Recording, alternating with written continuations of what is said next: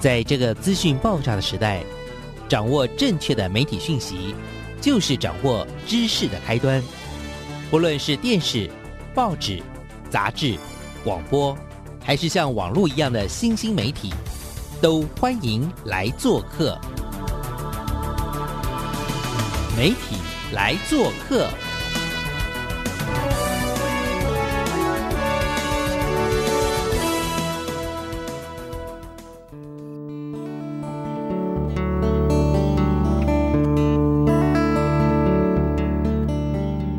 体大小事，欢迎来做客，各位空中的听众朋友，大家早安！我是小黄老师，很开心又在空中跟所有的听众朋友相会，也希望大家喜欢我们为听众朋友准备的每个礼拜的有趣的关于媒体的趋势，关于媒体的人物动人故事哦。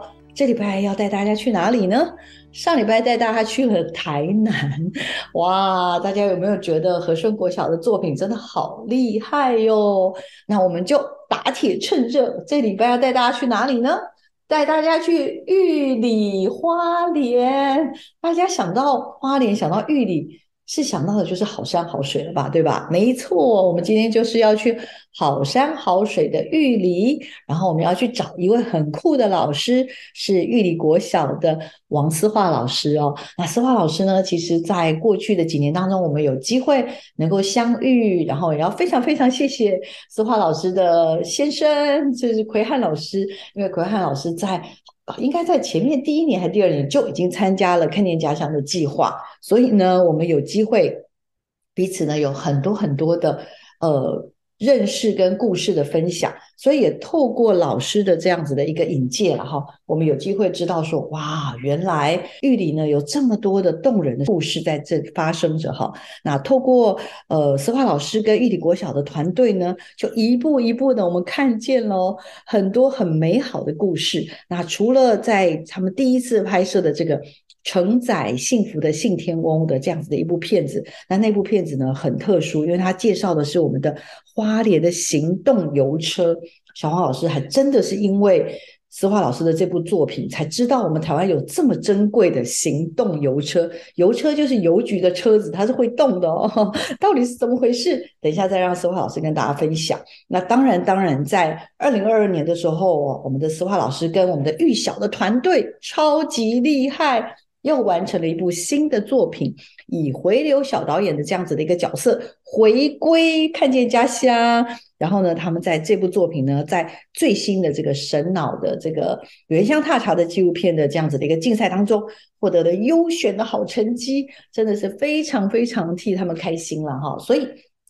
今天要特别特别邀请思华老师呢，波荣波荣来来到我们节目上跟我们分享哦，这一路上一路上的起心动念呢，还有就是为什么想要拍这些主题呢？这些主题又是关于什么呢？好，我们来介绍一下我们的美丽、可爱又活泼的思华老师，来，老师请。嗯，小王老师好，大家好，我是玉里国小的思华。那我今天呢，就要特别请玉里国小的思化老师呢，来跟我们分享一下当初这个参加这个看见家乡计划的起心动念。呃，据说应该也是跟苏文玉老师有一点点关系了哈。那我们就让思化老师来跟我们说分明。老师，请。其实陆陆续续都有知道有看见家乡这个活动，然后也觉得参见家乡这个活动是很有意义，但是。是一个很不容易完成的事情。嗯嗯嗯。后来我发现，就是其实我不是玉里人，但是我的孩子从小在这里长大。那我的孩子跟我的学生们对于玉里的概念上，就是一个地名。然后你问他说：“那你玉里有什么？”他会介绍一些呃美食啊、旅游的景点给你。但是你再问他更多一点是没有的。他我觉得。孩子他在这个地方生长，他应该对他住的地方有所了解，才会有所情感。如果对自己的家乡有情感，不管他未来是出去了，或者是他出去念书了，想要再回来，才会有那个好的连接。嗯，然后不应该对自己的家乡就只是一个地名的了解。所以那时候我就想说，我希望我的孩子跟我的学生可以好好的认识自己的家乡。所以那时候才会去参加看见家乡的计划。听起来是一个很很热血的决定，但是但是就是要参加这个热血的决定，基本上好像感觉上心里也准备了，说会是蛮辛苦的一件事情。那一次拍的主题，哦，我一定要跟听众朋友报告一下，是非常猛的，就是刚刚讲的“承载幸福信天翁”。先跟大家介绍那个片子好了，那是一个什么样的片子？因为我们玉里啊，它有一台行动油车，然后目前已经是到第三代。因为花莲的玉里这边的地形很狭长，然后很多的小乡镇其实到玉里镇是很远的，然后又很多老人家，交通又不是很方便。它是一台邮局的车子，然后它开到各个村里面，然后去服务当地的人，让那个当地的人不用因为交通的关系没有办法出来领到包裹，然后不能寄钱啊、存钱这些。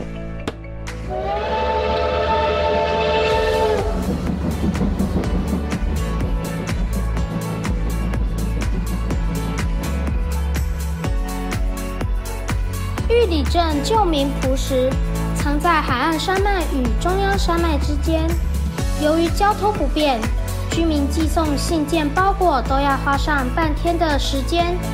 一九三线道行动油车是很重要的存在。请油车创始第一任经理吕火辉爷爷来和我们诉说那些尘封已久的往事。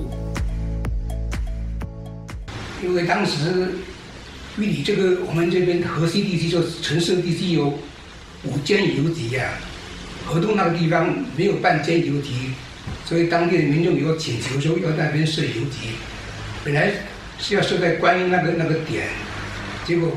感到非常不比较不适合，因为那个地方是狭长的地形，实在任何一点的话都没有办法服务整体的群众。刚好我们台北邮局有一个那个车要停办，所以都拨给我们继续在用，我们就开办这个邮局。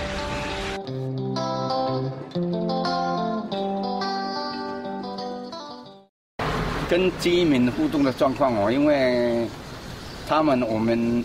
行动行动油车都是定时定点在停啊，然后就是说他们第一个印象就是看到我们的油车就知道说，哎，对，差不多几点了。有些人就是看到我们的油车，他会讲说，哎，要回家煮煮煮中午饭了这样啊，然后就是说就跟他们相处，就是相处久了以后就有感觉了，就是有时候帮他们带书啊，带书看信啊，对不对啊？然后他们有什么剩余的蔬菜水果都会拿来车上。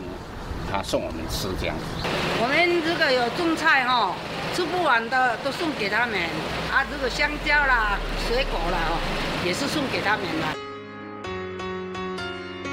一台小小的油车，承载了许多美好的回忆及满满的人情味。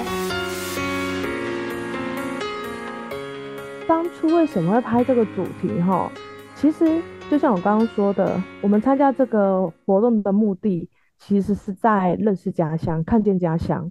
所以在决定主题之前，我觉得有一个很重要的事情是要先让孩子认识家乡，他才会知道他想要再深入了解家乡的什么东西。所以，我们一开始其实有前面有三到四个月，我们都在跑认识家乡这件事。我们有找不同的老师、不同的专家来跟小朋友来介绍家乡的事。然后我们小朋友也要分组，每一个人有每个人的主题，然后每个礼拜他们都要针对他们收集到的主题跟大家分享。然后不足的部分呢，我们另外一位老师会跟他们分享，就是希望他们全面的去建构对家乡有一个基本的认识。然后等全部都介绍完之后，你就问孩子说：“请问你们对什么主题有兴趣？”那其实，在谈到主题的时候，小孩就卡住了。你问他们什么有兴趣，他们也没有办法讲出一个很确切的原因或目标。所以后面为了引导他们出来有目标，我们又跟队服的部分做了很多细节的讨论，又让他们再去看更多的资料。哦，后来我慢慢的缩小那个范围，印象中是缩小到行动油车、稻米，还有一个地震，算是都是玉里的一个特色。嗯嗯，然后后来我就跟孩子说，如果你们很难决定，其实你们可以上网找找，因为还是会有一些影像记录介绍玉里的。嗯然后他们自己找找之后，其实他们就会觉得说，啊，好多人拍行动游车哦，大家都拍这么多了，我们可能不适合拍。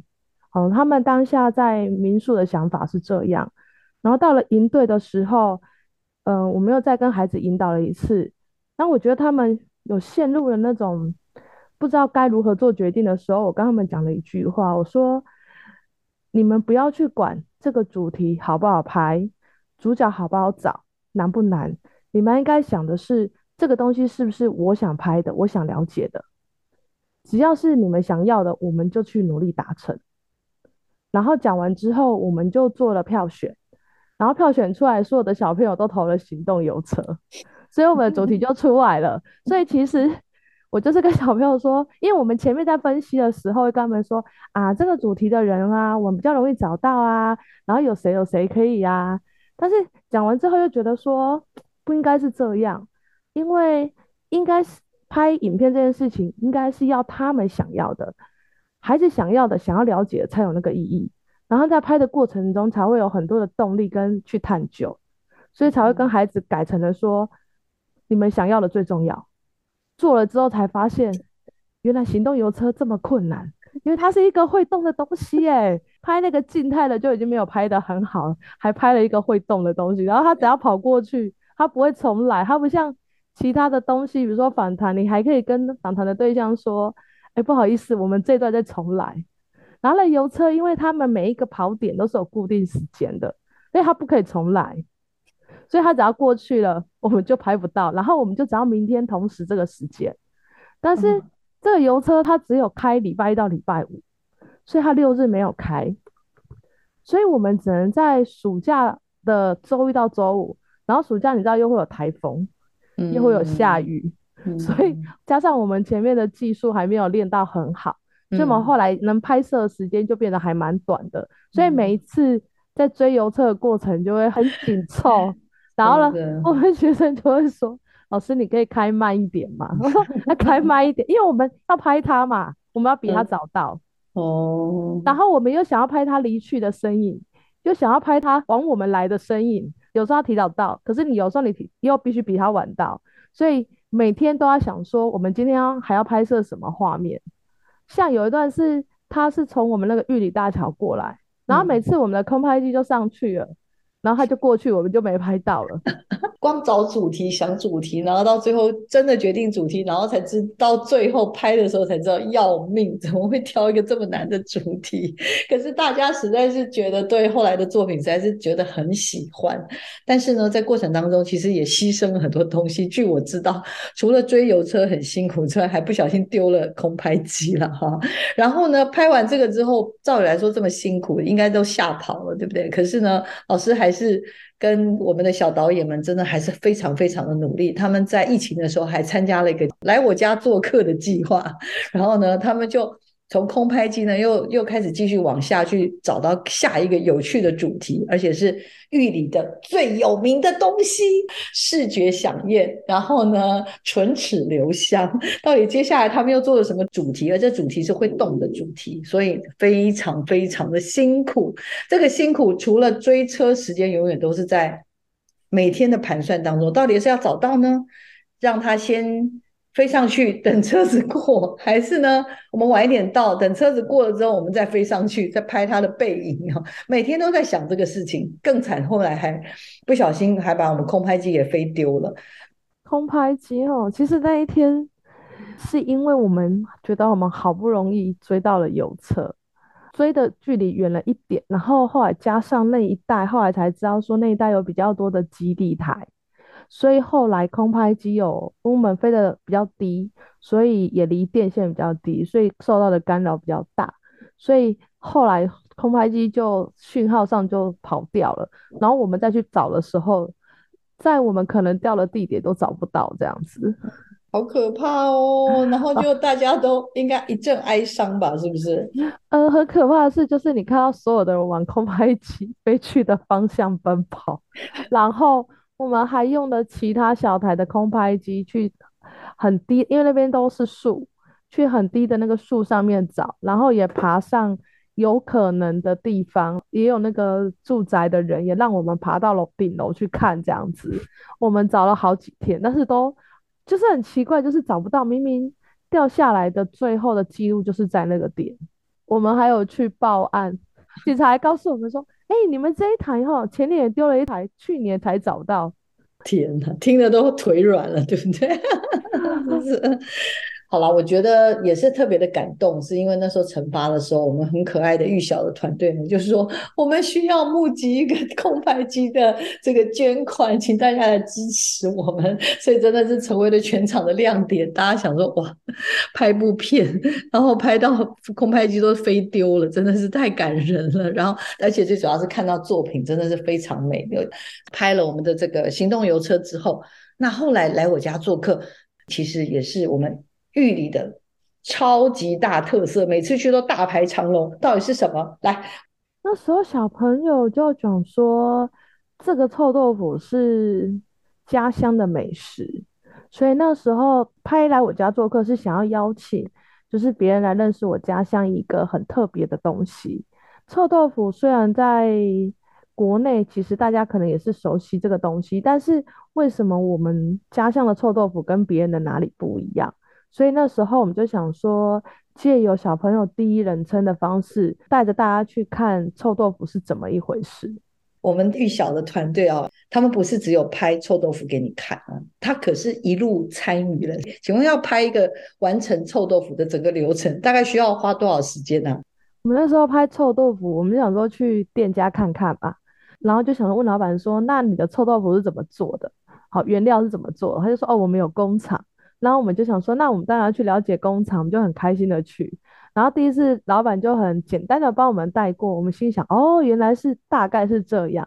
然后接下来拍摄的时候，我们就问老板说，啊，老板，请问你们都每天几点开始做臭豆腐这样？因为平时店面开是下午两三点嘛，就没想到老板跟我们说，哦，我们早上五点就开始做臭豆腐了。然后我们所有的人就心一想，天哪，五点。那如果加上我们的拍摄时间，那我们就是四点多就要起床了。所以这是我们第一次吓到，就是原来我们要这么早起，早起还要清洗嘛。然后他其实做臭豆腐有很多的流程，所以有些流程重复了，老板就跟我说：“好了，那你们可以去做什么再回来。”所以我们中间就还在去拍摄其他的画面。嗯，但是后来我们就发现，其实工厂一开始是黄豆的味道。但是后来就有另外一种不同的味道，跟炸好的臭豆腐的臭味是不一样的。我们就这样来来回回工厂三四次。我们之前拍那个店面的时候，我们只要拍完回家都要洗澡、洗头、洗很多次，不然我们全身的味道都不会掉，因为我们在里面待太久了。然后后来想说，拍工厂总不会有臭味吧？结果那一天来回三四次之后，到最后一次本来要整理影片了，然后我们就说。老师真的受不了了，因为我们身上有另外一种臭味，所有的人就回家洗澡，而且洗了很多次，头发都还有味道。所以小朋友后来只要听到臭味，我们就说：“老师，我们不要再去。”哎，人家可是。可是那个排队名店的，而且很多人一天到晚都吃不到，悻悻然的离开玉里之后呢，这边说我下次一定要很早来。没想到你们把它拍到，就是里里外外、彻头彻尾的把人家拍完之后，说我真的不能再靠近臭豆腐了。他们说小朋友说，老师我们可以吃，可是我不要拍了。太可爱了，太可爱！哎，不过老师，我我觉得那个我们的柚子跟我们的小团队们啊，实在很可爱，因为他们在那个品尝那个臭豆腐给我们吃的时候，我们就觉得哇，真的好好吃哦。其实啊，那时候我们就老板把那个炸好臭豆腐拿来的时候，旁边的柚子跟其他同学已经迫不及待要吃，我说不行，我们要先拍美美的样子，拍完之后才可以拍吃。他们一直说。到底还要多久才能吃？所以真的吃到的时候，柚子真的就像他的表情一样，是非常开心，因为他终于吃到了，好可爱哦！所以体会了这个拍摄的过程，就是知道说啊，你为了要让他有最好的画面，所以很多东西都是都需要忍耐、忍耐再忍耐。所以拍完行动有车，又拍了臭豆腐，然后呢，好了。这两个拍完之后，好，再来如果要继续在做的时候要做什么呢？我我真的万万都没有想到，就是如果要再介绍，然后介绍玉里，因为玉里真的有很多好吃好玩的东西，但是呢，这个好吃呢，要怎么把它拍到它的它的非常有内涵的这个部分呢？真的，我我真的要非常佩服这个二零二二年的这部作品啊，叫做《制面五道人》。日本的武道人，然后呢？但是制面到底是什么呢？大家都知道玉里最有名的是什么，对不对？不能告诉你，一定要继续听下去，你才知道我们今天这次要介绍的主题是什么。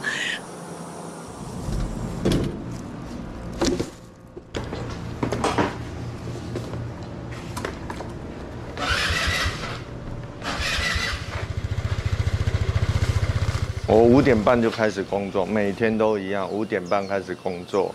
然后做到下午，呃五点，五五点到五点半就休息关门这样，一天十二个小时。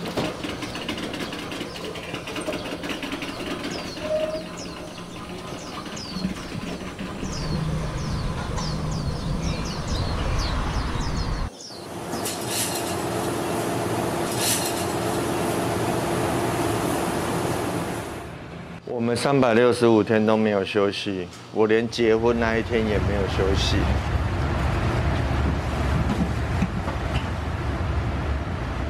老板娘去生我们家老大老二的时候，也都是生完了，我陪他们去生产，生完了以后我就继续回来，再赶快再工作，因为有太多人，太多人需要我们的面条，所以我们不能停顿。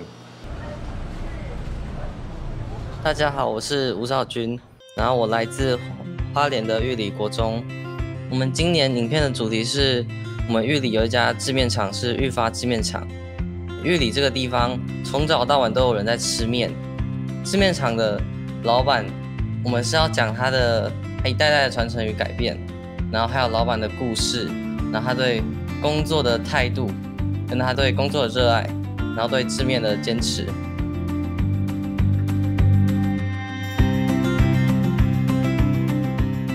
接下来我们就要让老师来聊一聊。请问，当年的这个行动有车是大家投票通过，请问这可怕的字面五道人到底介绍的是什么面呢？然后又是为什么决定这个艰难的主题？这个艰难主题又是另外一种艰难哦。哈，我们让老师来分享一下好了，好不好？来，老师请。经过了油车之后，我们的学生都觉得有点累哦，所以大家也觉得我们应该要休养生息一下，但是。刚好遇到了疫情，所以让大家缓和了一下。因为后来这个计划有延后了一点点嘛。其实我们的学生很特别，就是当你问他说你想要拍什么的时候，他们其实都讲不出来。但是哦，他们对于他平时听到的东西，他们也没有兴趣拍。所以你真的问他说你要不要拍什么稻米呀、玉里面啊，或者是？我们像我们玉里的一些人物，他会跟你说，其实老师我也没有很想拍这些耶。其实他们其实有自己的想法，但是在前面的时间点没有很多的引导跟累积的时候，他们的想法其实是不会出来的。所以我想说，既然大家还是没有想法，那我们就再来跑一次认识家乡。所以，我们这次又花了两个月的时间来认识家乡。好凶狠的老师！但是我们这一次不一样的是，我们上次是一个人一个主题，我们这次是一个礼拜一到两个主题。可是所有的人都要去找资料，找完之后，因为那时候都线上嘛，所以我们都是晚上的方式用视讯会议，然后全部的人上线来报告，然后他们就要练习去整理他在网络上收集到的资料，怎么排版，怎么删除。然后每个人找的影片跟内容都会不大一样，然后凑起来就会完整的主题。可是每个人都在同一个礼拜做同一个主题的功课，然后我们就这样又把玉里的一些点之前没有跑过的，也或者是有跑过，全部再做一次比较深刻的了解。然后我是希望过程中孩子学习到的是不止看见家乡，不止影片，他们还学习到什么叫做收集资料。然后什么叫做整理资料这件事？所以我会跟他们说，你们的资料整理有哪些问题？其实我这次跟上次行动邮车不一样的是，我自己会去菜市场，然后我就会看到有些面就是有那种店在那边做面，我觉得很奇怪，为什么会有店专门在做面这件事？而且玉里有好几家，然后所以在这一次在寻找主题的过程中，我有把这个带进来，然后小朋友就会发现这方面的资料非常少，除了一两个影片以外，然后我们全部都一样都讨论完之后，因为又出不来，所以我们这一次改成线上票选，就是你可以选择你三个最想要拍的主题，他们要拍的是制面厂，这两个东西其实是不一样的。玉里面是做好在卖的那个店家，但是他们想要了解的是制面厂这件事。他们喜欢找的东西就是，就是他一定要觉得那个东西很特别，吸引他们的时候，他们才会决定要去拍这个东西。我们后来会决定拍这个主题是这样，但是因为我们也不清楚这是什么，因为我跟他们一样都不了解制面厂，所以我们其实又去做了田野调查。我们把玉里的每一间制面厂都跑过，然后也都跟老板谈过。然后也略拍了一下，我们才回来讨论说，那我们到底要拍哪一个字面厂，哪一个老板，然后为什么？然后中间我们又遇到疫情，那时候又停课，所以那时候我们也停了一段时间，我们就用线上讨论的方式，然后好不容易终于可以出去，因为我们花莲比较早开始恢复实体上课，然后我们就那个礼拜恢复，立马礼拜六就冲去老板那边，结果早上拍完，下午老板就跟我说，老师我确诊。哇天啊！救命啊！怎么办？对，在那时候我心里想说：天哪，我好愧对家长。还好后来我们所有小朋友都平安过关，这样子。哦，是是是，吓死了，吓死了！哎，那我还是很好奇，你们跑过了几乎是玉里所有的字面厂，因为我的意思说，我觉得选学生很酷，玉里面跟字面厂他们选了字面厂。那在所有的这个字面厂当中，他们又选了这位很酷很酷的邱老板。但是我比较好奇，孩子也是跟我一样觉得他很酷才选他吗？我只请教一下好不好，老师？他们在跟每个老板接触的时候，会发现邱老板的人比较善于讲话，因为我们的孩子其实很害羞，害羞的老板对上害羞的学生，基本上就那个。聊天是很难聊得起来，没有火花就对了哈。对，但是这个老板很特别，是他其实不平时不给人家拍，因为他觉得我没有需要去做这个宣传。然后我让你拍的时候，其实还会耽误我的进度。所以他为什么让我们拍，就是因为我们是玉里的孩子，他知道我们玉里的孩子要学习这件事情，所以他想要给我们的孩子有这个学习的机会。后来我们才知道，他老婆跟他说。你确定吗？你已经这么忙了，你还要答应玉里国小吗？其实老板他很坚持，很多的点是在为家乡的付出。你会看到他其实很对家乡的在意，家乡的付出跟家乡的人，我觉得他很特别的点就是在于他对家乡的认同。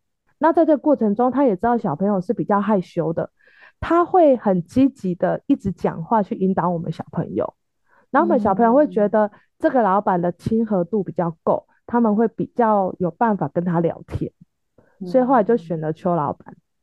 从心里面认同玉里，他的每一个动作、每一句话都让你觉得那种职人的精神。他们一开始锁定就是要拍职人精神，只是在拍的过程中，老板的讲话才让他知道说，老板的生活这么辛苦，在之前的生活经验是没有办法知道说，有人居然是这样过生活的。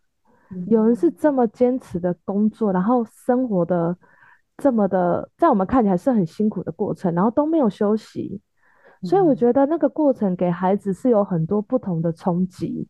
这个老板他在拍摄的过程中，其实一开始跟我们的小朋友，虽然老板嗯是很外向热情的人，但是我觉得就像我们在拍纪录片一样，其实中间跟孩子的感情是慢慢建立的。其实前面我们小朋友哦，连拿着访谈稿念一模一样的字都会发抖。到后来，我们有个小朋友，他去可以跟老板话家常，主动去找老板聊天。我觉得那个点真的很感动，因为他是那个拿着访谈稿都讲不出话来的人呢。然后后来老板呢，跟我们就很像朋友。以前去可能都是还是有一些疏离感。嗯，虽然他已经很热情，可是拍到后来啊，他跟孩子跟我们就很像朋友一样会聊天的那种感觉，非常的好。嗯嗯，老师，这真是一种纪录片的精神。就到最后，你已经跟被拍摄者已经融入他的生活，然后他也没有觉得你们的设备、你们来拍他是一种打扰，对吗？是，没错。而且后来我们就跟老板说：“老板，没关系，你做你的，嘿，啊，我们孩子就拍孩子的。”然后我觉得很感动的是，孩子后面他们就会跟我说：“哎，老师，我觉得我们今天有空，我们再去拍一下。”或者是他们在剪片过程中觉得有哪个画面很不错，我们再去。可是你知道吗？这个特点就是在于它的店外面的空间是菜市场，可是菜市场啊，每天的天气都不一样，季节也不一样，光线也不一样，所以我们每次去拍都不会拍到一样的东西，所以也你想要补拍到的那个画面也不会存在。嗯，但是后面呃小朋友可能为了拍某个画面而去，但是拍出了让我们很我看到其实我很感动很意外的画面，因为。那个画面是我眼睛看我拍不出来，但是他们拍出来了。我明明看到那个画面很美，甚至我没有注意到的角度，他们拍出来了，都让我非常惊艳。我们在营队的时候啊，你们你们那个电影海报就把我吓坏了，他们的一些构图很惊艳。这些孩子真的从一开始参加到现在，哇，过的有的是过了一年，有的过了两年，有的过了三年，到底有什么样的些微的变化，以及呢有更多更多的成长？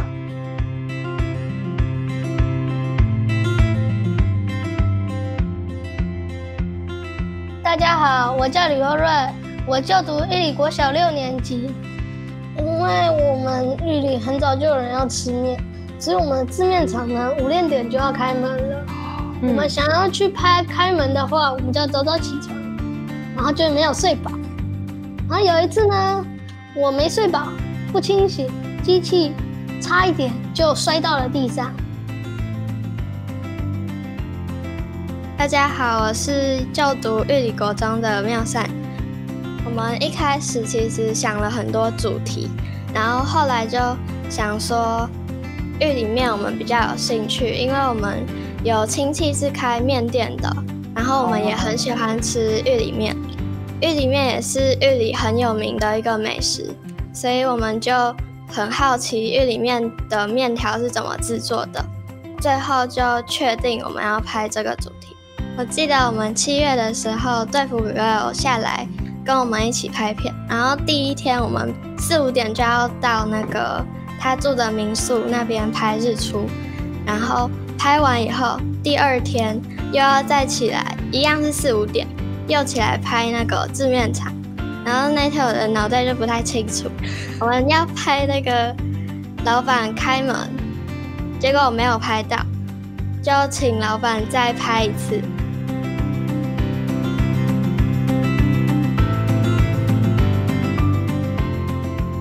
阿亮上每次都跟我说：“跟你说，思化老师就是这样的人，他就是一个做好准备的人。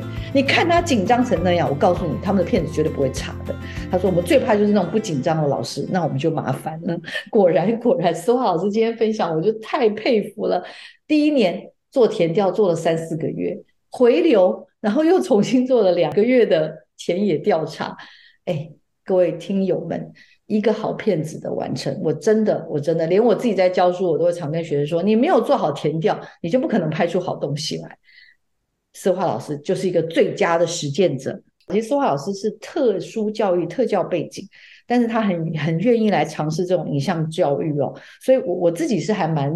你当然不是说一定要什么孩子一定要什么多棒啊，从原来怎样就变得现在变得超棒。我我只是还蛮好奇，就是做过这样子的一个所谓的影像教育的孩子，不管是一年、两年、三年，老师觉得孩子会在哪些事情上面有一些改变？其实我要提一下，其实邱老板呐，拍摄的过程中他讲了很多的他的人生观，其实这件事情对我们的孩子造成了很大的困难点，因为啊。孩子的世界还没有到那边，所以我们最后其实字面舞蹈人的拍摄的难度，其实比较起来，其实是剪片才是难度。所以我们的孩子在剪片的这段时间，是真的剪到要哭了。我们拍的东西非常之多，所以我们的小朋友没有办法消化，没有办法消化完之后，去想出他决定要怎么剪片。所以其实剪片那个部分我们卡了非常的久。那我这个剪片的学生，这是他剪的第二支片，他从臭豆腐剪到这一支，他是一个我觉得很神奇的小朋友。那这个过程中，他其实本来是一个很内向，他也没有觉得他对影像有一个特别的人。他其实之前也没有接触过任何的影像媒体，包含拍照、影像啊或剪片这种事。但是当我发现他开始做之后，他发现其实他是有天分的，还会自己去找资料来看，甚至他在他的毕业典礼自己剪了一个短片。嗯，他为了那个短片，我们看下去真的非常的惊艳。可是他跟我说。他其实花了很长的时间，为了用一个人的方式拍完那一部影片。所以我看到一个孩子，就是我们可能带给他的是前面，但是他后面为了自己，在他有兴趣之后，他开始会自己去自学。好，他会自己去 YouTube 找很多不同的拍摄手法或剪片手法。所以我觉得我们的小朋友啊，从原本其实不怎么碰电脑。到现在就是电脑啊的软体、硬体的一些排除啊，他们做起来就是感觉就是很熟悉，没有什么。然后在遇到电脑的一些问题的时候，他们也可以很自然的去排除，然后也习惯说我去用电脑找资料去解决一些问题，或者是去学我想学的东西。然后这个部分呢，其实是慢慢累积的，因为这样两三年下来，他们是逐渐累积。到了他们上国中，我们今年的两个孩子是上了国中，他就说他非常发现，就是他在班级上其实是非常突出的，在资讯能力这方面。但是其实，在我们在带的过程中，我们不会特别感觉，但是很明显，就是这样的长期培养，他不管在资讯的处理或这个能力上，就会明显的有很大的提升。嗯，然后再来就是。嗯，这个活动有很多的发表，要跟很多不同人的接触，然后我觉得这个部分啊，对乡下的孩子来说真的不是很容易。他平时在学校啊，其实不大有什么机会去上台参加看见家乡的过程中，有很多的发表，甚至要回答问题。我觉得他们从一开始的很怕要背稿，到后来就是准备完之后不看着稿讲出来的内容。都会让我们觉得他们真的成长了。以前啊，要讲那个内容，我们要引导好久哦。可是现在他们自己想想想，可能时间是很长，但是他们回答出来的内容，会让你觉得说他们是真的有去思考，然后真的有感受到一些东西，才能讲出那些话。然后再来就是，我觉得他们自己对影像这个部分啊，他们自己去发掘到说，哎。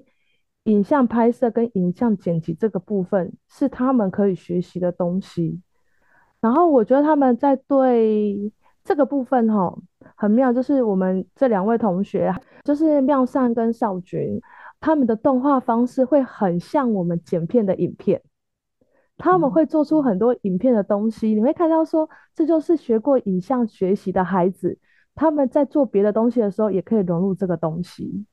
然后他们学习了海报制作，从技巧到画面这件事情，老师教了一个，像我们那讲师，他可能只是教了一些功能，但是我们那小朋友他自己试试试，他可以试出很多你想不到的功能，嗯，甚至那个画面。后来我们在参加其他的活动的时候啊，那个主办单位说，哦，我们要做海报。我好开心哦，因为那个东西都不用我做，就是我只要引导完，后面都是孩子做。因为我们带他所有的活动，本来就是希望过程都是他们做，不是我做。我都跟孩子说，我只负责帮你们处理杂事、核销，就是那种尝试的东西或创作的东西，就是你们自己学习的机会。所以你们能自己做出来是最棒的事。所以我会看到孩子从个性、想法。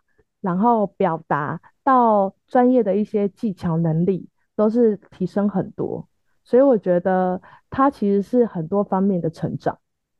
我记得啦，我们最早在写这个计划的时候，我们好像讲到说，我们希望孩子会有拍摄的能力、剪辑的能力、说故事的能力。还有口语表达的能力，这应该是我们最早。我记得阿亮校长跟我还有苏老师，我们在写那个 KPI 的时候，要有刚刚讲的这些东西。那这四样能力，我自己感觉好像刚刚在思华老师的分享里面，其实已经还蛮清楚的，有一些的成长了。但是刚刚老师又分享了一些东西，其实让我有点吃惊，就是一个能力跟一个能力，或一个能力跟另外两几个能力交错之后，它会产生出另外一种有点像加成的效果。老师，你觉得是因为什么原因会让那个同等能力好像也会往前有很大的提升？还有刚刚我在说，他们会有多一点点的分镜的概念吗？就是他们在做动画的时候，很多小朋友做起来就像那个卡通，一个影像一个影像过去。但我们小朋友他会有一些呈现方式，你会以为你在看影片，就不像我们一般的那种卡通的画面这样子。然后也会做一些。转场或者是效果上就很像那我们影片在跑，很神奇。你就会看到说它的那个动画的效果，不是一般的卡通影片这样子。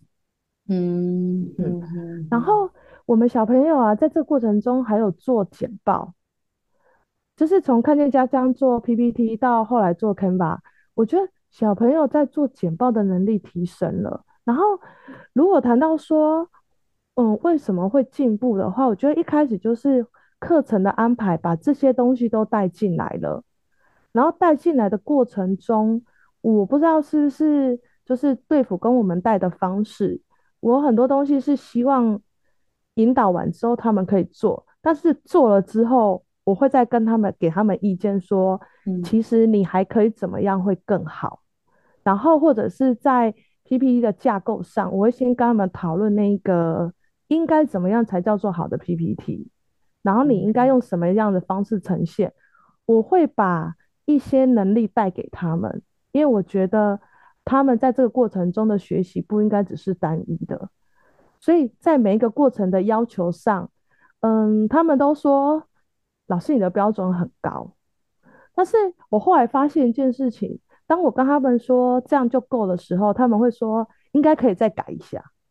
其实我觉得他们也是对自我要求很高的孩子，只是他们自己没有察觉。所以如果只是做完，那他就只是学完那件事情的一个基本。但是当我们想要再把它做好，在每一个环节或每一个的报告过程中都想要做好的时候，他就会学得更多的东西。嗯，然后那个能力就会不自觉的提升上来。甚至以前呢，他们其实不大尝试新事物。他们会觉得说，我的日子就是宅在家就可以了。可是现在他们就会觉得说，很多东西我都可以试。我就跟他说，你来试试看嘛。他们就不会像以前要想很久，就会说好啊，那我就试试看。嗯，所以我觉得他们的心态也变得更开放了。其实我们拍那个，如果说有一个改变，就是因为臭豆腐是五点拍嘛，然后后来字面厂的老板就说我也是四点半就开了，所以然后我们小飞就说没什么啦，我们都拍过了，没问题。然后我就说，那我们那个早起哈，不要太多次，一次就好。结果后来又因为第一次拍嘛，没有拍好，要到第二次的时候，就说我说没关系啊，你要几次我们都可以去。他们已经觉得这是一件为了拍好可以做到的事情，而且很理所当然。啊，真的太感动了，老师。好了好了，哎，老师剩下大概两分钟左右的时间，来吧，许个愿，然后有没有感谢名单？要感谢自己一下啦，太辛苦了。感谢奎汉老师全力支持当最佳后援队，对不对？要想要感谢谁？先感谢那个爱制造者协会苏老师跟小红老师这边，你们开始了这个计划。然后中间的话，我觉得真的很感谢队服他们给。孩子带来的了很多不同的学习，对付本身也是一种楷模学习，让孩子看到外面世界的人是怎么样，让他们看到说原来不只是我在这个小地方看到的，我以后可以成为怎么样的人。然后感谢那个阿亮校长邀请我们再回来回流，不然我们应该没有这个勇气跑回来，就没有这一部片这样子。我也很谢谢学校，因为学校其实提供了我们很多硬体的资源，然后中间也蛮多老师的帮忙，然后学校的支持，我觉得这件事情很重要，因为我们学校都只要我们需要的开了口，校长就会支持我们，然后我们怎么做，他中间也不会问我们，然后我们怎么做完，他们都 OK 这样子。特别感谢一下我们的张佑先校长，感谢你，我们这个最可爱的玉里国小的校长，然后以及呢我们所有所有的行政团队。那今天节目到这边就差不多告个段落喽。然后我希望啊大家也喜欢我们这个礼拜为你安排的内容，尤其是来自玉里国小的思华老师所跟我们介绍的哦。他们陆陆续续完成了承载幸福的信天翁，以及呢智面舞道人都在 YouTube 上可以找得到，非常推荐大家。然后他们也在日前呢刚拿下了我们的神脑原乡踏查纪录片的优选的这样子的一个好成绩。那我们再次感谢我们的苏华老师，也请听众朋友持续锁定我们的媒体来做客。我们下礼拜见，谢谢大家，拜拜，拜拜。